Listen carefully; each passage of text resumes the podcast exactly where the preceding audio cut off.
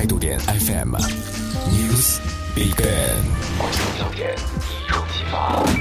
接下来插播一条态度电台特别关注。据台湾 TVBS 报道，今天下午十七点四十三分，台湾复兴航空一架 G 二二二航班从高雄小港机场飞往澎湖马公机场，飞行当中没有滑行，突然从九十二英尺的高空迫降重摔，机头直接坠地，机身起火。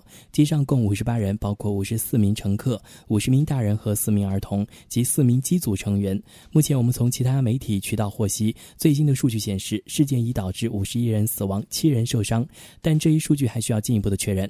据了解，此次事件发生的主要原因可能是因为雷雨天气造成飞机在降落过程当中与控制塔台失去了联系，重摔在了跑道上，随即起火燃烧。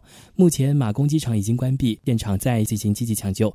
这里是态度电台，关于本次事件的最新报道，大家可以关注咱们态度电台的新浪微博，我们会及时刷新最新的情况。